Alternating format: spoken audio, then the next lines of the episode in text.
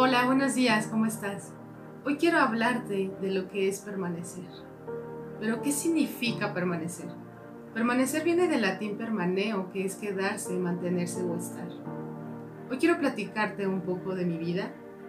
Cuando iba a la preparatoria, tomaba diferentes tipos de cursos.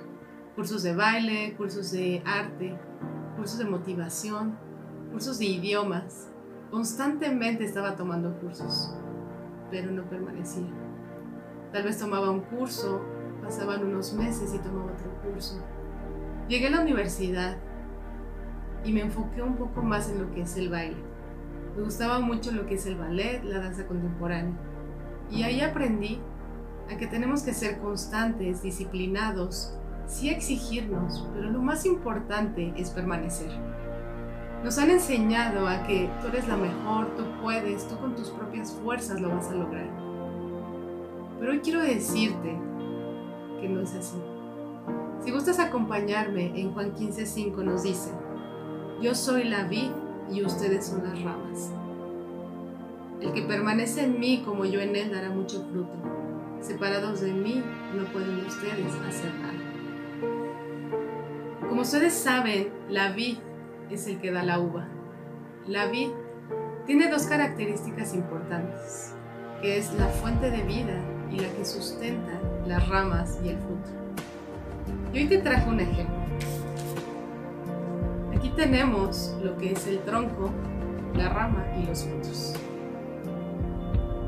El tronco es la fuente de vida. Sin el tronco no hay ramas y no hay fruto. Y te traigo lo que es una rama. Esta rama yo la arranqué, pero realmente ¿cuál es la función de esta rama? Tal vez la puedo poner en un jarrón y se puede ver bonita.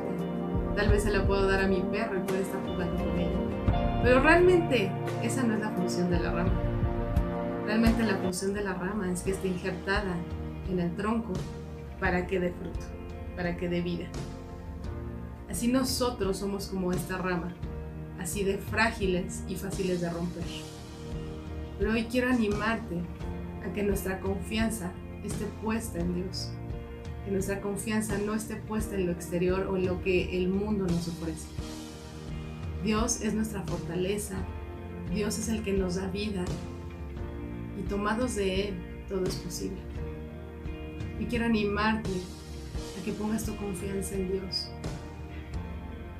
que seamos obedientes a su palabra y a lo que Él quiere para nosotros, porque Él tiene planes para ti y para mí. Dios te bendice y que tengas un gran día. Saludos.